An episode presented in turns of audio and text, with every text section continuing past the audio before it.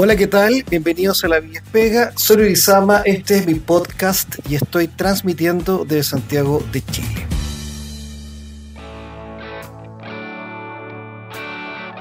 El día jueves 17 de agosto de este año fue publicada en el diario oficial la ley 21.595 que establece nuevos delitos económicos. Esta ley sistematiza los delitos económicos y los atentados contra el medio ambiente y, entre otras reglas, amplía la responsabilidad penal de las personas jurídicas.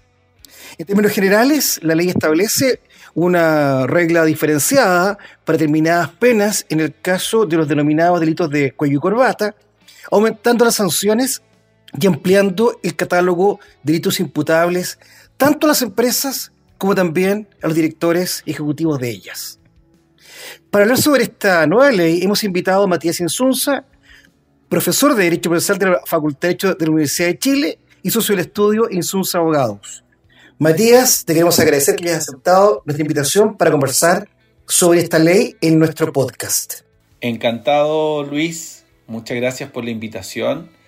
Me encanta el podcast, lo he escuchado mucho, así que un honor poder conversar y tratar de explicar esto en algo breve y sencillo porque es muy compleja muchas veces esta normativa.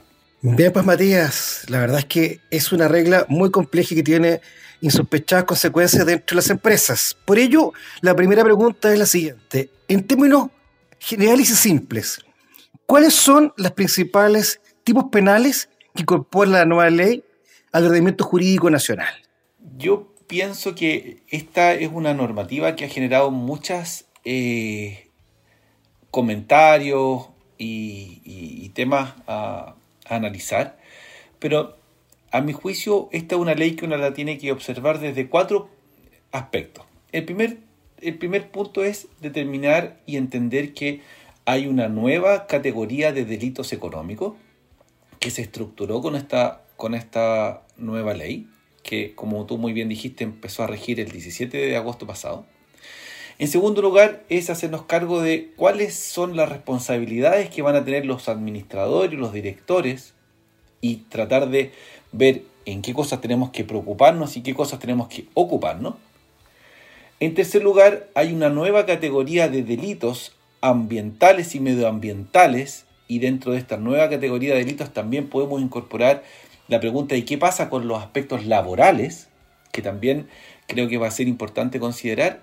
Y por último, el cambio relevante que se, dice, que se efectúa con la ley de responsabilidad penal de la empresa, que es esta ley que ya tenemos hace algún tiempo en Chile, desde la incorporación de Chile en la OCDE, que implica una ampliación del catálogo de delitos por los cuales las empresas van a ser responsables. Entonces, estos son los cuatro grandes temas, a mi juicio, los cuales uno tiene que eh, hacerse cargo. Entonces, eh, creo que es relevante ir entendiendo que, en primer lugar, esta es una ley que cambia en muchos aspectos lo que nosotros conocemos hasta hoy.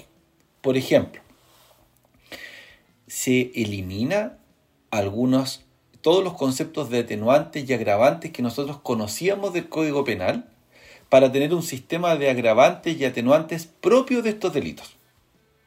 Y entonces, para, eh, eh, para poder explicar en sencillo esto, por ejemplo, la atenuante que siempre existía de la irreprochable conducta anterior, bueno, deja de ser un atenuante aplicable a los delitos económicos y entonces tenemos otro tipo de atenuante.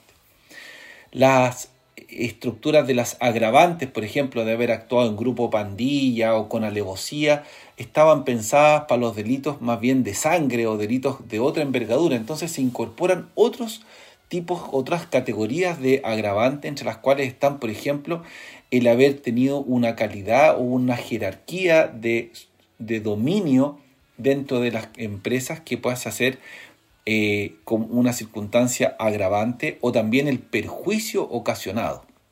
Entonces, hay todo un cambio que es relevante a considerar en este punto en lo que dice relación con las categorías de delito. También es importante ver que se van a incorporar unas eh, nomenclaturas nuevas. Por ejemplo, hay unas sanciones que antes no existían en Chile, pero existen en otras partes del, del mundo que son los días multa.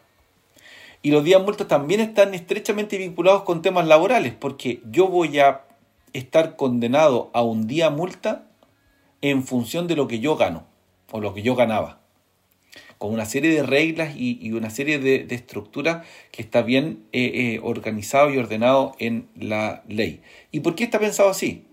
Porque no es lo mismo condenar a una multa a una persona que tiene un, eh, una, remuneración altísima o alta versus aquella que tiene una remuneración más baja. Entonces se hace un análisis en función de lo que esta persona ha obtenido, con reglas especiales.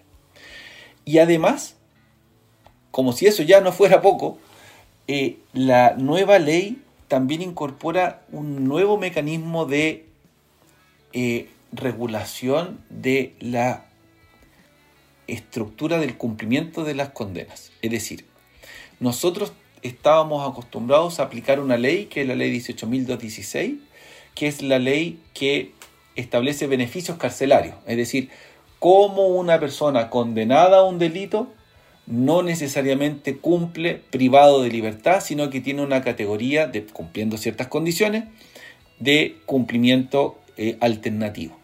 Si bien hay mucha legislación, y esto es bien importante, si bien hay mucha legislación actualmente vigente en Chile que no hace aplicable esta ley, es decir, para que las personas cumplan privadas de libertad, el sistema que creó la nueva ley de delito económico restringe o limita o hace más eh, exigentes los, los requisitos para obtener beneficios carcelarios.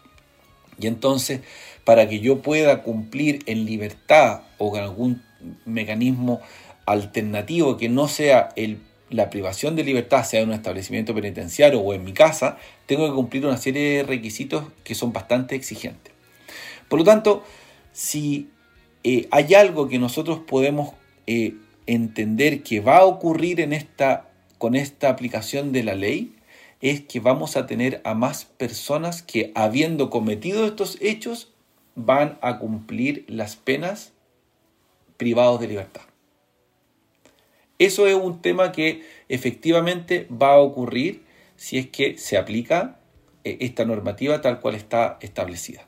Matías, la verdad es que la transformación que plantea esta ley es bien radical. O sea, no solo hay nuevos delitos, no solo hay nuevas sanciones, no solo hay un, régimen de responsabilidad aplicable a personas naturales que sirven en, la, en las empresas, sino que además tú nos planteas que eh, probablemente del modo que está estructurada la ley va a haber eh, menores posibilidades de acceder a penas alternativas. Eh, la, segunda pregunta que te quiero formular es la siguiente. Desde el punto de vista de la responsabilidad penal, ¿en qué supuestos se considera responsables penales a quienes detentan la calidad de directores o administradores de una persona jurídica con esta nueva ley? Sí, esa es una de las preguntas que más, eh, más, más, temor ha generado o más, más repercusiones ha provocado, porque se ha ido generando una, un pánico colectivo eh, y se ha dicho, mire, por el simple hecho de ser director o ser gerente o tener una calidad dentro de la compañía, voy a ser responsable ahora penalmente. Por lo tanto, eh, eso es algo que yo lo he escuchado mucho y yo quiero despejar desde ya esa, esa angustia. Por lo siguiente, actualmente, o más bien, sin esta ley ya existía la posibilidad de que un director o un gerente pueda ser, fuera responsable de un delito eh, de negociación incompatible, de administración desleal, de apropiación indebida, delitos económicos. Esta ley en general no incorpora nuevos delitos, en general, voy a ir después al punto, pero en general lo que hace es una reordenación de los tipos penales que ya existían en Chile, incorporando, como dije, algunos otros. Pero ¿Qué es lo importante y por qué quiero despejar un poco esta eh, preocupación genuina, por lo contrario, ¿ah? de, personas que no tienen el, conocimiento jurídico? Que es que esta ley exige que la persona que ostente la calidad de director, gerente o alta eh, representación de la compañía realice una conducta de manera dolosa. Es decir, no por el simple hecho de yo tener el cargo voy a ser responsable penalmente. Se necesita que yo realice una conducta con dolo, es decir, con un conocer lo que estoy realizando y querer ese resultado. Es decir, si yo por distintas razones tomé conocimiento de un hecho del cual no participé, no conocí en ese momento y tampoco obviamente quise ese resultado, no puedo ser responsable penalmente por el simple hecho de tener o ostentar el cargo de gerente o director de la compañía. Repito, es indispensable que esta persona realice una función de carácter doloso. Hay algunos tipos penales como los delitos medioambientales o algunos cuasi delitos que sí permiten eh, conductas negligentes sancionadas penalmente, pero son las menos. Son las menos. Las conductas que eh, se, establecen respecto a los directores y los gerentes son conductas de carácter doloso. Ahora, yendo derechamente a los, los temas, se modifican en general varios artículos del Código Penal y se incorporan algunos delitos nuevos. Como dije, tenemos nuevos delitos medioambientales y cuasi delitos.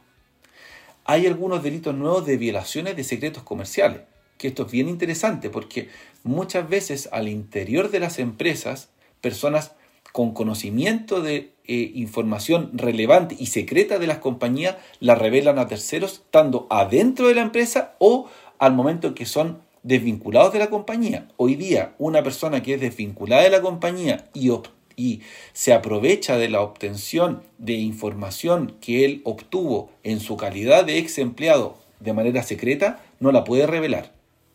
Por lo tanto, eso también va a ser interesante desde el punto de vista laboral. Hay también algunos delitos de abuso en una situación de necesidad, donde se establecen que si usted le paga ostensiblemente menos de lo que corresponde a un trabajador o se aprovecha y abusa de alguien y le arrienda algo a un valor extremadamente alto, abusando de ciertas condiciones, también va a cometer hechos delictuales como también la entrega de información falsa o decisiones abusivas, que este es un delito bien interesante de, y que ha, dado bastante que hablar, que es el del artículo 134 bis de eh, la ley de sociedades anónimas.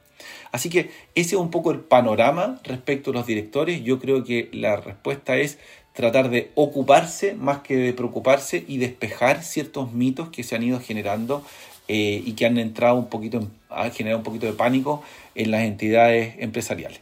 Matías, tú nos acabas de decir que efectivamente hay eh, una estructura de responsabilidad penal para directores y administradores que, si bien no opera de manera automática, esto es evidentemente derecho penal y requiere que hay actuación dolosa, indudablemente que eh, también está la posibilidad de que en algunos casos particulares, sobre todo en lo referido a delitos medioambientales, puede haber eh, responsabilidad solo por la mera negligencia. Eh, entonces, la pregunta que debo hacerte ahora es la siguiente. ¿Qué ocurre con los delitos referidos a materias laborales y previsionales? porque evidentemente la ley incorpora o sistematiza, como tú bien lo has señalado, delitos o, o, le da estatus de tipo penal algunas infracciones eh, que pudiera cometer la empresa eh, en materia laboral y previsional. ¿Cuáles son estos tipos penales que son incorporados por la nueva ley? Sí, yo pienso que uno debiera eh, estructurar esto de la siguiente manera. tenemos los delitos de la ley 17.322 de la cobranza judicial de cotizaciones que se incorpora un artículo 13 bis que es bien interesante. Después tenemos los delitos del decreto ley 3500 que establece el nuevo sistema de pensiones que se hacen algunas modificaciones. Un artículo nuevo que es el 472 bis del Código Penal y la estructura de los delitos imprudentes. ¿Qué, qué, creo que es interesante desde el punto de vista laboral? Yo pienso que desde el momento en que se incorporan algunos delitos eh, eh, dentro de la segunda categoría de delitos económicos, eh, vamos a tener que hacernos cargo de algunos temas que hasta ahora no eran analizados. ¿Por qué? Porque hasta ahora nosotros teníamos un tipo penal que establecía que la persona que se apropiara o distrajere de las cotizaciones de un trabajador cometía un hecho delictual del artículo 467.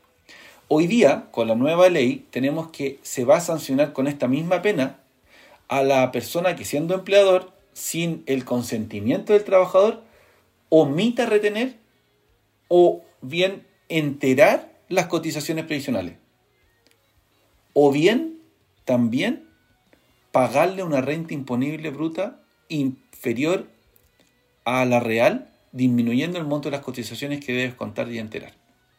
Esto es un tipo penal nuevo, estrechamente vinculado al que teníamos, pero que no estaba sancionado penalmente el caso en que se omitía por parte del empleador la realización de esta eh, eh, obligación eh, de la obligación previsional.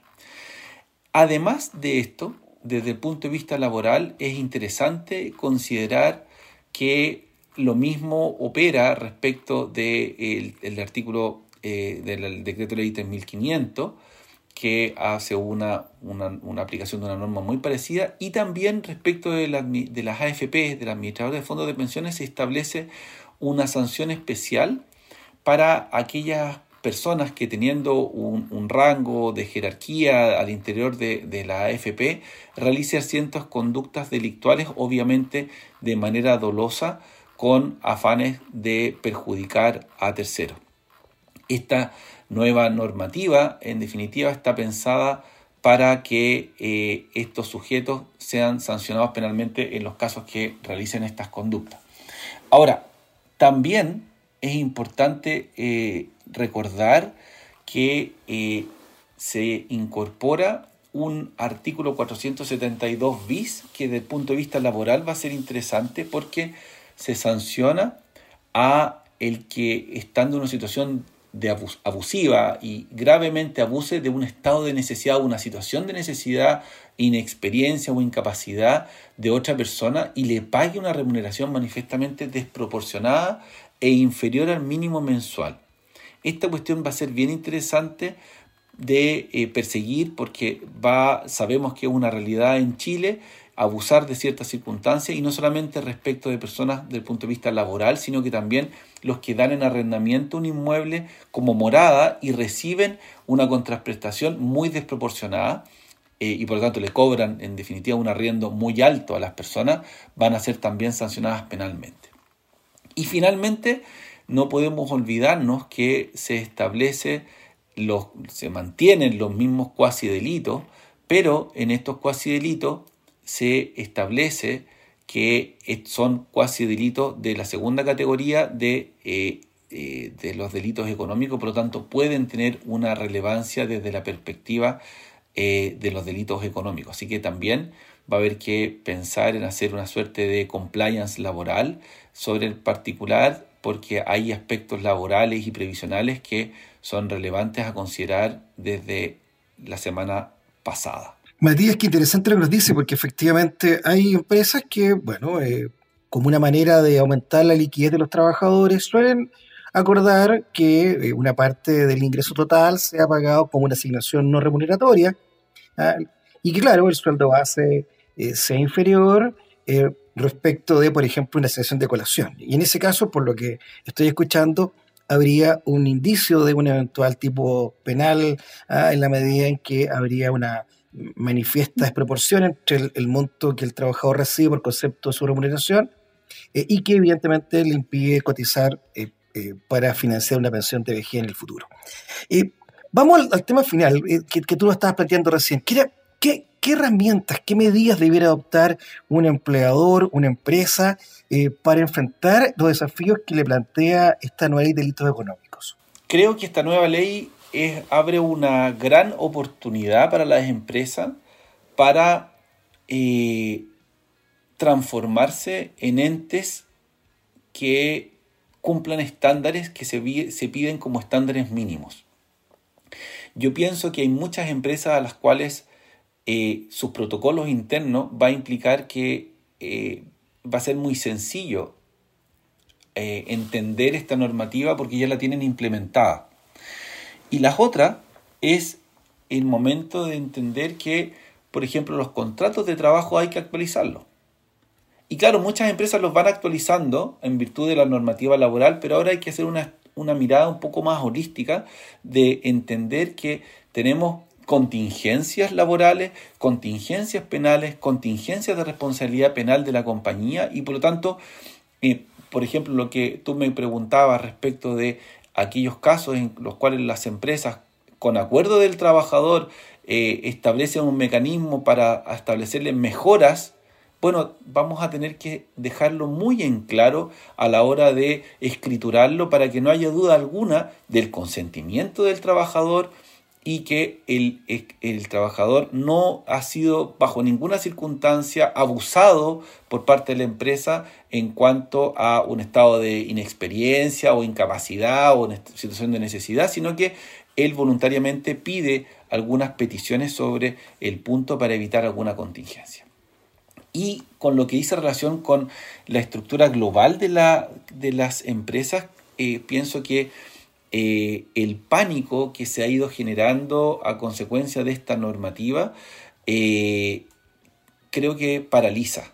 el miedo y el pánico paraliza y creo que la mirada que uno debe darle es una mirada de darse cuenta de que nuestras labores empresariales tienen que tener un alto estándar y no entrar en ningún tipo de pánico. Aquí no cambian las leyes ni cambian la normativa, simplemente se reordena y, repito, las, los mitos de que por el simple hecho de ser un director o ser un gerente de la empresa voy a estar ahora penalmente responsable de todo lo que ocurre, eso no es así requiero necesariamente para ser imputado penalmente que yo ya yo haya participado dolosamente en un hecho delictual. Por lo tanto, eh, es una gran oportunidad para las empresas para mirar un poco cuáles son los protocolos, las formas en que se está operando y entender que esto es un trabajo conjunto del cual eh, debemos realizar al interior de las compañías y de las empresas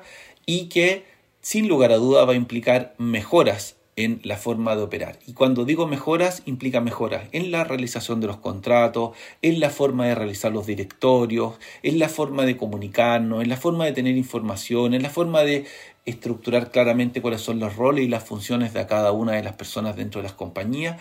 Y como dije, muchas de las empresas ya lo tienen establecido, por lo tanto les va a resultar muy sencillo eh, eh, adecuar esta normativa a eh, la realidad de su empresa.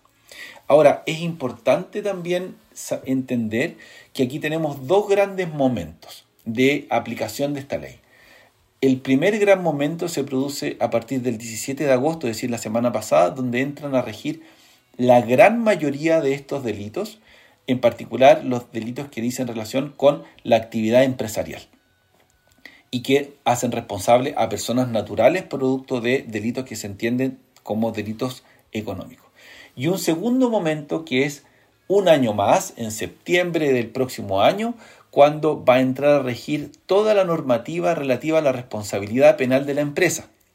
¿Por qué? Porque toda la normativa de la responsabilidad penal de la empresa incorpora muchísimos nuevos delitos y por lo tanto se le estableció un periodo de vacancia para que las empresas puedan actualizar sus modelos de prevención y tener una fórmula de regulación interna que les permita durante estos 13 meses actualizar y ponerse al día en eh, los modelos que ellos tenían que haber tenido y si no los tienen para que los hagan. Entonces, Matías, tú nos acabas de decir de que hay un plazo de un año, son 13 meses para ser exacto, en que tienen que las compañías efectuar un, adoptar un conjunto de medidas, medidas preventivas, de revisión de su modelo de prevención de delitos, de hacer mejor las cosas, como nos acabas de decir, en materia, por ejemplo, de contratos de trabajo, reglamento interno, eh, actas de directorio, eh, me imagino formación profesional para su propio ejecutivo y trabajadores. O sea, hay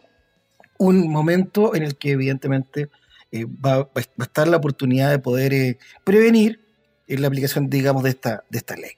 Siempre que invitamos a, digamos, a, alguien a conversar a nuestro podcast, eh, le solemos pedir que eh, recomiende a quien escucha en nuestro programa un libro o una película que les permita entender de lo que hemos hablado en, en, esta, en este episodio, ¿no? Y bueno, no ser la excepción y por eso te queremos pedir que le recomiendes a nuestros auditores un libro una película que les permita comprender la complejidad del, eh, de la responsabilidad penal dentro de las empresas. Vamos a partir con las películas. Yo pienso que hoy día, dada la situación, tenemos que combinar los que son películas antiguas o medianamente antiguas con la nueva modalidad en la cual todos vemos que son streaming a través de eh, plataformas. Yo pienso que la ley de delito económico eh, tiene un componente de hacerse cargo de un problema del ser humano que es eh, el afán de o insaciable de eh, tener. Y el que tiene más, eh, uno no entiende por qué quiere seguir más allá. Y eso creo que de la manera más gráfica que uno lo puede ver, una película más o menos reciente, en el, el, Lobo de Wall Street. En, esa es una de, las de las películas donde icónico eh, este personaje que es insaciable su, su sed de, eh, tener y, de tener más y más y más y por lo tanto es algo que, debe eh, ser recomendado de, ver. Y del punto de vista de las series, eh, hay una serie que también lo refleja de manera perfecta y en, esto que es la serie Succession. Eh, es una serie en la cual se, muestra una familia con un patriarca, con un del área de las comunicaciones, eh, con, una descendencia particular eh, y con una ambición de poder y de tener desmedida que también creo que es recomendable. Así que yo, yo, yo recomiendo esos, esas dos esas dos películas, si tú quieres. Eh, una serie y la película. Y respecto de, libros, eh, yo eh, recomiendo un libro que no sé si ha tenido tanta... No sé si es tan conocido, que es... que se llama Todo Legal es un libro que yo leí hace algún tiempo que se refiere a lo que ocurrió en Chile con las empresas en la época de la dictadura. Y entonces es un libro que, se refiere efectivamente a... Eh, voy a buscar porque es un libro que se llama Todo Legal, como les dije, es un libro, voy a buscar la editorial porque no quiero equivocarme, es de la editorial Planeta, de Carlos Tromben.